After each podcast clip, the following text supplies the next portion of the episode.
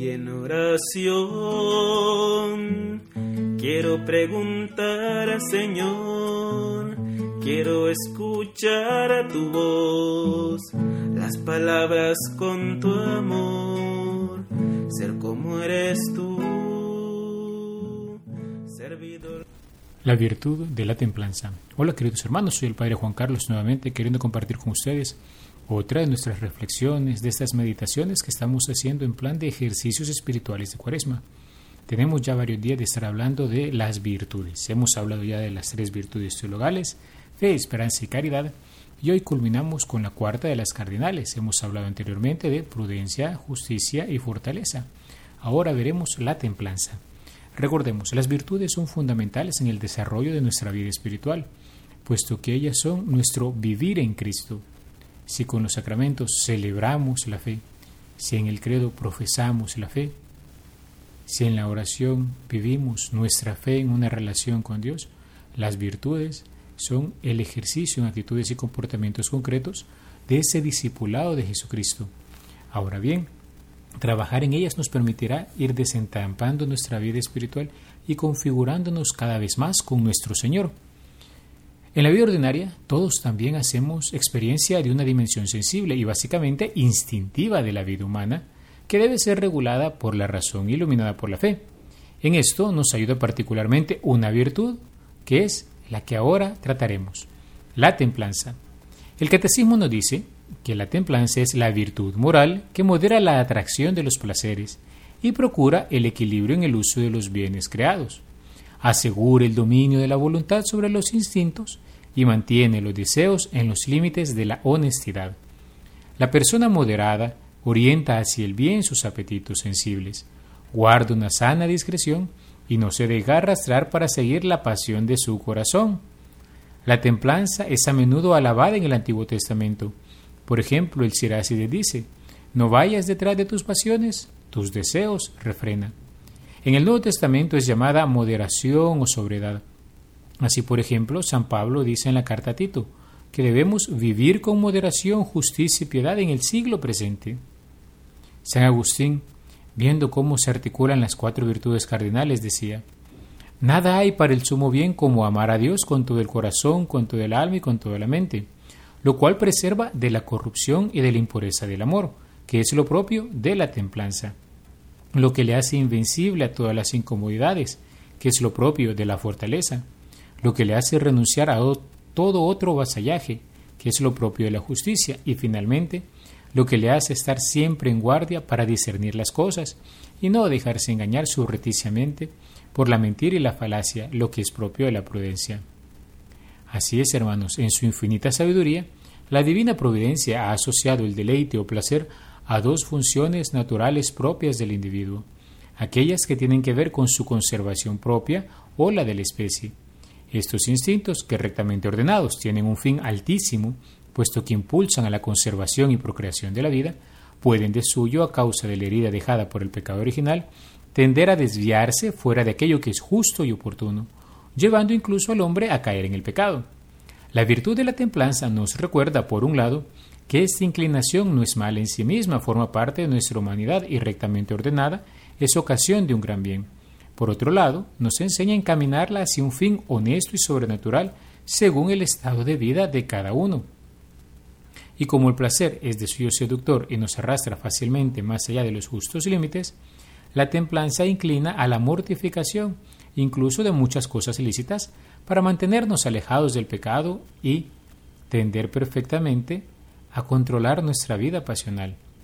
Se oponen a la virtud de la templanza algunos vicios, por exceso, por ejemplo, la intemperancia, que desborda los límites de la razón y de la fe en el uso de los placeres del gusto y del tacto, y que sin ser el máximo pecado posible, es sin embargo el más vil y oprobioso de todos, puesto que rebaja al hombre al nivel de las bestias y animales, y ofusca como ningún otro las luces de la inteligencia humana.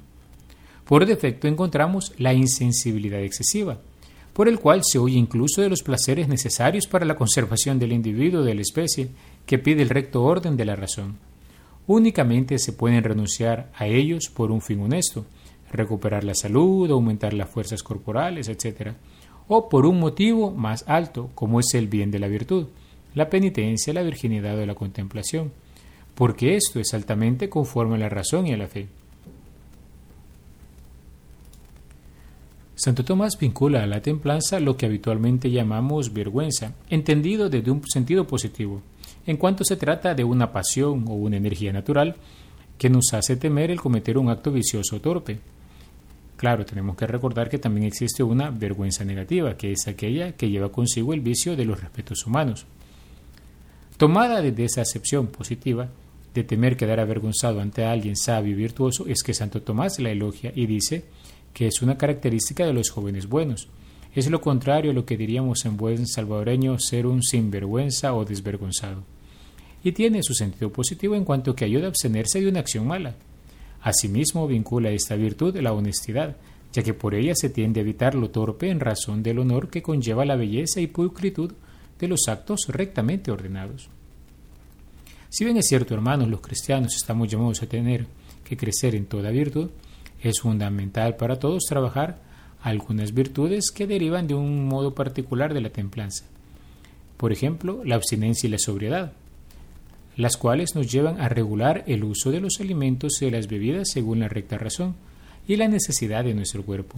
Incluso a nivel sobrenatural, su observancia se manifiesta, por ejemplo, en algunas prácticas penitenciales, como lo que estamos haciendo hoy en Cuaresma, ¿no? no comer carne los viernes o los ayunos que se mandan en miércoles de ceniza y viernes santo.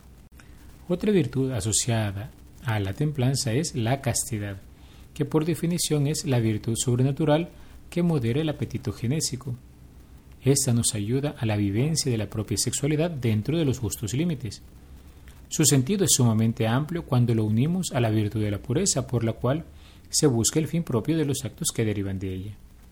Hemos de tener presente, hermanos, que la sexualidad humana es propio de nuestra naturaleza y en sí misma y rectamente ordenada es algo bueno, puesto que más allá de la diferencia sexual entre hombres y mujeres, se observa la dimensión esponsal de los cuerpos, la llamada a la autodonación del uno al otro en una unión de amor firme y estable como la supone el matrimonio. Castidad y pureza han de ser observadas por todos los cristianos según su estado de vida particular. Podríamos decir, ellas colaboran de un modo especial en la custodia de la santidad de los cuerpos y las almas en la vivencia del amor humano. Esta virtud se trabaja de un modo particular a través de la custodia de los sentidos. Recordemos cuáles son los cinco sentidos. Primero pasemos el sentido de la vista. ¿Cómo se custodia la vista? Se dice, este es el más noble de los sentidos externos, pero también el más peligroso, dada la fuerte seducción que sus representaciones ejercitan sobre el alma y por tanto es necesario guardarse de, primero, las miradas gravemente pecaminosas, es la mirada voluntaria a una persona o a un objeto que provoca gravemente la lujuria, especialmente si va acompañado del deseo malvado que lo lleva a constituirse pecado grave. También hay que guardarse de las miradas peligrosas, cuando sin una intención mala, pero sin razón suficiente, se fija la mirada en una persona, foto, vitrina espectáculo capaces de inducir al pecado. Entonces se comete una imprudencia peligrosa. También hemos de guardarnos de las miradas curiosas, que son aquellas que, aunque no procuran objetos malos y peligrosos, tienen como fin recrear la vista. En sí mismas no contienen necesariamente nada irreprensible. Es más, rectificada la intención pueden ser de ayuda para elevar el alma a Dios, pero para el alma que se abandone a ella con mucha pasión o frecuencia, pueden constituir un verdadero obstáculo a la vida de oración. El sentido del oído y la lengua. Los reunimos porque en su actividad están íntimamente asociados. La lengua le provee el alimento al oído. Menos noble que la vista, pero más universal, es por medio del sentido del oído que recibimos la fe. Recordemos lo que dice San Pablo en Romanos 10:17. La fe nos entra por el oído y a través de éste adquirimos la mayor parte de sus nociones. A esto agreguemos lo que dice la carta de Santiago. Si alguno no peca con la lengua es hombre perfecto. Por lo tanto, hay que guardarse de conversaciones malvadas, es decir, cuando se dicen o escuchan voluntariamente y con gusto cosas que ofenden gravemente la pureza, la caridad, la justicia o cualquier otra virtud. Hay que guardarnos también de las conversaciones frívolas, que no son gravemente ilícitas por su objeto o intención, pero tampoco se justifican ni hay necesidad de ellas, ni por utilidad propia ni del otro. ¿Y qué es lo que hay que practicar? Conversaciones útiles, que deriven en utilidad espiritual o material para el prójimo son lícitas, convenientes y aconsejables. Y conversaciones santas, que tienen como fin el crecimiento espiritual propio de los otros. A esto hay que agregar el observar por algunos momentos de forma repetida un riguroso silencio en el día, renunciando a noticias o curiosidades innecesarias. También hay que custodiar el sentido del olfato, que es el sentido menos peligroso y que pone menores obstáculos a la santificación, pero aún así es necesario hacerlo dócil a dos extremos. Primero, a tolerar los olores desagradables cuando la caridad o la conveniencia lo exijan, y segundo, a moderar el uso de perfumes, los cuales, aunque no son pecado alguno, pueden denotar cierta sensualidad. El otro sentido que tenemos que cuidar, ¿cuál es? El gusto, en razón que la inmoderada ansia de comer y beber pueden constituir un obstáculo a la vida espiritual, y por tanto lo regulamos. ¿Cómo? No comiendo fuera de horario sin necesidad, no comiendo con demasiado ardor, no procurándonos alimentos exquisitos, no procurándonos alimentos preparados con excesiva refinidad y procurando no comer excesivamente. El siguiente sentido que hemos de custodiar es el tacto. Es el sentido más extensivo y peligroso, por tanto, va purificado, privándolo de aquello que lo aliente y practicando la mortificación, sobre todo a través del trabajo físico y las pequeñas mortificaciones corporales ordinarias, hechas de pequeñas renuncias practicadas con asiduidad y perseverancia. A este punto conviene también tratar otra de las virtudes hijas de la templanza, que son fundamentales dentro de la vida espiritual y esta es la humildad. La humildad, por definición, nos ayuda a regular el afán desordenado de propia excelencia, es decir, es la virtud opuesta a la soberbia. Pero, ¿de qué manera se hace esto? Podríamos responder a través del realismo. Es famosa la afirmación de Santa Teresa cuando dice, humildad es andar en la verdad, que lo es muy grande no tener cosa buena de nosotros, sino la miseria y ser nada. Y quien esto no entiende, anda en mentira. A quien más lo entienda, agrada más a la suma verdad, porque anda en ella. Esta afirmación de la doctora del Carmelo es para nosotros una gran luz, porque nos hace ver cómo el humilde ante su limitación no se escandaliza, sino que lo asume con profundo realismo. Por ello, si llega a equivocarse en algo o si llega a pecar, no se paraliza de miedo cayendo en la desesperación, sabe que no es ángel de luz, tampoco llama al bien mal ni al mal bien, sino que reconociendo su debilidad se pone en camino de conversión.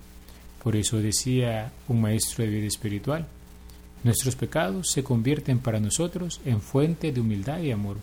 Y es que sabiendo que no podemos salir de las situaciones que nos limitan por nuestras solas fuerzas, entonces nos abrimos a la potencia divina, nos abrimos a Dios, y por ello el humilde goza de paz. Ciertamente no deberíamos tener que caer o afrontar situaciones límites o desastres para volvernos al Señor. Pero en la práctica usualmente estas cosas son las que nos recuerdan nuestra realidad, nuestra fragilidad, porque en ellas somos probados y vemos nuestro temple, y por bien que nos pudiera haber ido, vemos que no lo podemos todo, y esto nos hace tanto bien. El psicólogo italiano Roberto Marchesini, por ejemplo, vincula a la humildad la sana autoestima. Dice él, tener una autoestima buena no significa tener necesariamente una buena opinión de sí mismo. La palabra autoestima significa autovaloración, automedición, es decir, conocimiento de sí, de los propios límites y de las propias posibilidades. Una buena medida no es aquella que da el resultado más agradable, sino lo que más se aproxima a la realidad. En términos teológicos, una buena autoestima se llama humildad. Orgullo y pusilanimidad son, por oposición, los correspondientes teológicos de aquello que en psicología se llama narcisismo y menosprecio de sí. Ahora bien, hermanos, el cristiano no encuentra su paz solamente en saber aceptar que tiene límites, no, sino que encuentra su paz en saber que hay uno más grande que él que le sostiene y lo eleva a las alturas de su vocación. El cristiano se sabe hijo de un Padre que todo lo puede, por tanto no tiene necesidad de controlarlo todo, no tiene que vivir lamentándose que no puede hacer todo lo que quiere, no tiene que perder la vida en el afán de dominio, no hay necesidad de todo eso, porque el Padre que le ama hará concurrir todo para su bien. Cuando el hombre considera en el fondo de sí mismo, con ojos encendidos de amor, la inmensidad de Dios, cuando el hombre al volver enseguida su mirada hacia sí mismo, cuenta sus atentados contra el inmenso y fiel Señor, no conoce desprecio suficientemente profundo para darse satisfacción. Cae en un asombro extraño, asombro de no poder despreciarse con suficiente profundidad, Se resigna entonces a la voluntad de Dios y en su abnegación íntima encuentra la verdadera paz, invencible y perfecta, la que nada turbará, porque se ha precipitado en un abismo tal que nadie irá a buscarle allí. Me parece, a pesar de ello, que estar sumergido en la humildad es estar sumergido en Dios, porque Dios es el fondo del abismo por encima y debajo de todo, sobre en altura, supremo en altura y supremo en profundidad, porque la humildad, como la caridad, es capaz de creer siempre. La humildad es de tal valor que alcanza las cosas más elevadas para enseñarlas, consigue y posee lo que no logra la palabra.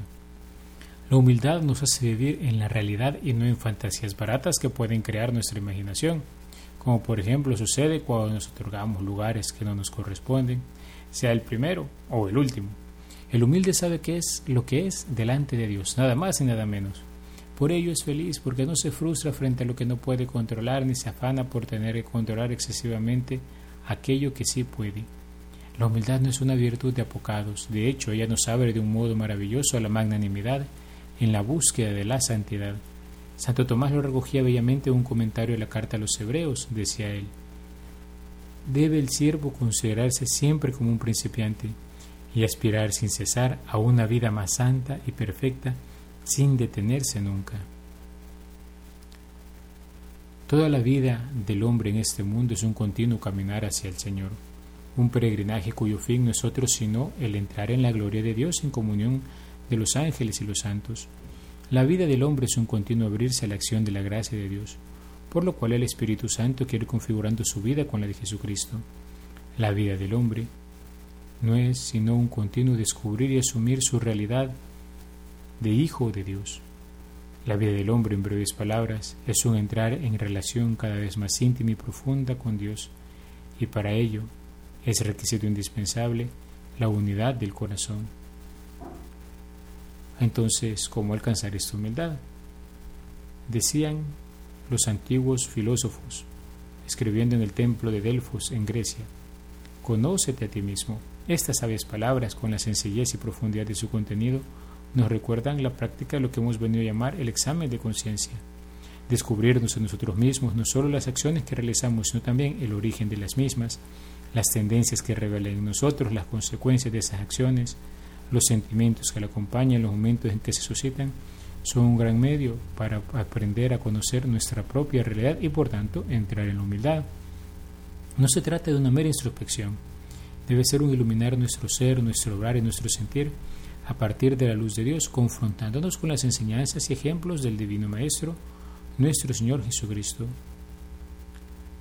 De un modo especial, esta visión sobre nosotros deberá extender todas las circunstancias que nos rodean, de modo que esta luz que nos viene de lo alto, la luz de la fe, nos lleve a realizar un auténtico examen de la realidad en la cual vamos descubriendo la presencia de Dios.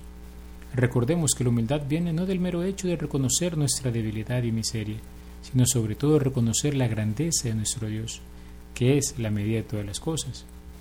También hemos de estar atentos a las tentaciones de la falsa humildad, la cual se manifiesta en ideas que nos llevan al repliegue sobre nosotros mismos, lo que se dice ensimismamiento, es decir, encerrarse en uno, en, lo que en que lo único que hacemos es vernos a nosotros mismos, junto a lo cual se produce un fastidio en la acción, un sinsabor a toda obra que se puede realizar y que origina al final un desánimo, es decir, que lleva al hombre a querer tirar la toalla en su camino de santidad. El humilde al ver su precariedad no se sienta de brazos cruzados simplemente a llorar sobre la leche derramada, sino que se abre a la acción poderosa de Dios, en quien encuentra la fuerza para salir adelante y avanzar en el buen combate de la fe. También tenemos que recordar que es muy importante la vida de oración. Pedir a Dios que nos conceda la gracia de obtener la luz que disipa las tinieblas sobre la propia historia, que envíe la luz que aleja del orgullo y del ensimismamiento, para empezar a ver la propia realidad como Dios la ve. De este modo pierde el hombre el miedo a encontrarse con su pobreza, que lo hará descubrir incluso aquello que antes se le ocultaba sobre sí mismo, habilitándose a nuevos espacios para la conversión.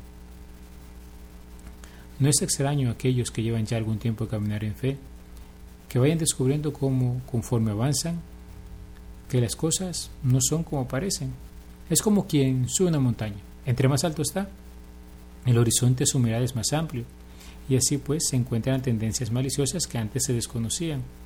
darse cuenta que se ha fallado en más campos de los que se creía en unos inicios, descubrir más debilidades, es una ocasión para llorar los propios pecados, entrar en el arrepentimiento y dejar que la misericordia de Dios sane esas heridas que al principio no se miraban. El beato Mario Eugenio del Niño Jesús, un carmelita de reciente beatificación, nos dirá, hay otra respuesta divina, menos sabrosa, en ocasiones que se debe aceptar con el mismo reconocimiento para trabajar la virtud de la humildad. ¿Y cuál es? La humillación. Las humillaciones que nos ocasionan nuestras deficiencias, incluso los errores, cuando no la malcarencia del prójimo, son preciosos testimonios de la solicitud de Dios, que para la formación de las almas se sirve de todos los recursos de su poder y sabiduría. ¿Cómo juzgarlas de otro modo cuando se ve que a toda gracia brota de la humillación como de su normal espacio? Aceptarlas es un deber, dar gracias a Dios por ellas indica que se ha comprendido su valor. Pedirlas con San Juan de la Cruz es ya estar muy dentro en las profundidades de la sabiduría divina. Decía Santa Teresita del Niño Jesús, coloquémonos humildemente entre los imperfectos, estimémonos como almas pequeñas a las que Dios tiene que sostener en todo momento es suficiente humillarse, soportar con dulzura sus imperfecciones. Y ahí la verdadera santidad. Jesús nos dijo en el Evangelio de San Mateo, aprendan de mí que soy manso y humilde de corazón. La humildad y dulzura son virtudes características del corazón de Cristo. Es el perfume personal de su alma, dirá alguien, el que deja Él, el perfume que deja a su paso y que indica los lugares en que Él reina. Pidámosle al Señor, pues, en este día, queridos hermanos, a trabajar esta santa virtud, que el Señor nos ayude a descubrir cómo esta virtud se manifiesta de modos maravillosos y nos ayuda a entrar en la verdadera templanza. ¿eh?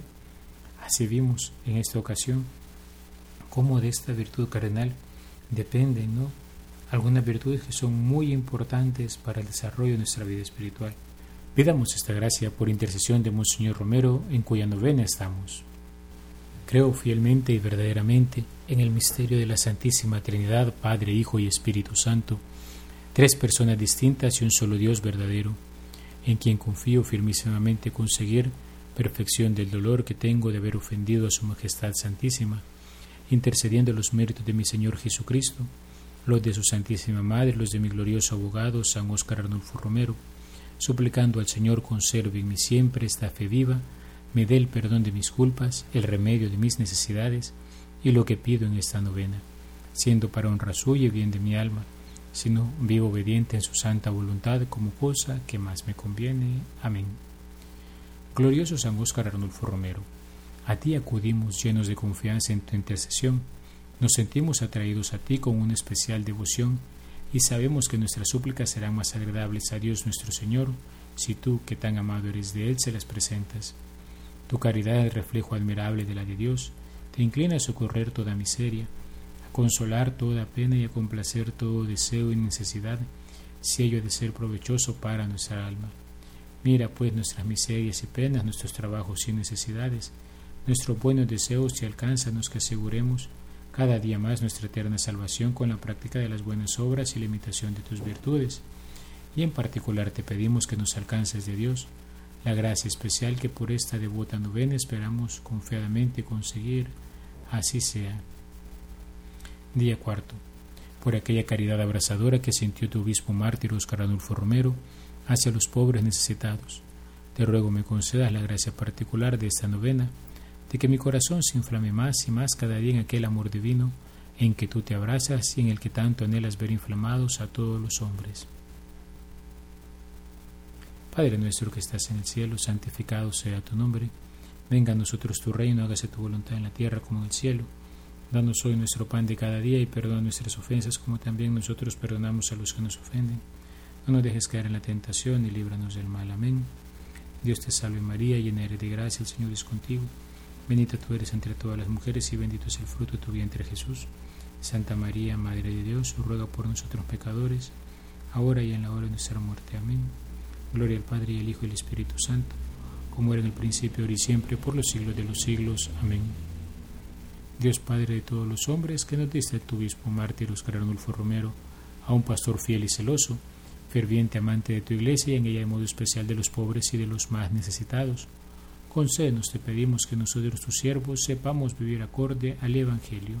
Por Jesucristo nuestro Señor. Amén. San Óscar Adolfo Romero ruega por nosotros. Y la bendición de Dios Todopoderoso, Padre, Hijo y Espíritu Santo, descienda sobre ustedes y les acompañe siempre. Amén. Alabado sea Jesucristo, por siempre sea alabado dime Señor, ¿en qué te puedo servir? Déjame conocer tu voluntad. Dime Señor, en ti yo quiero vivir, quiero saber de ti, saber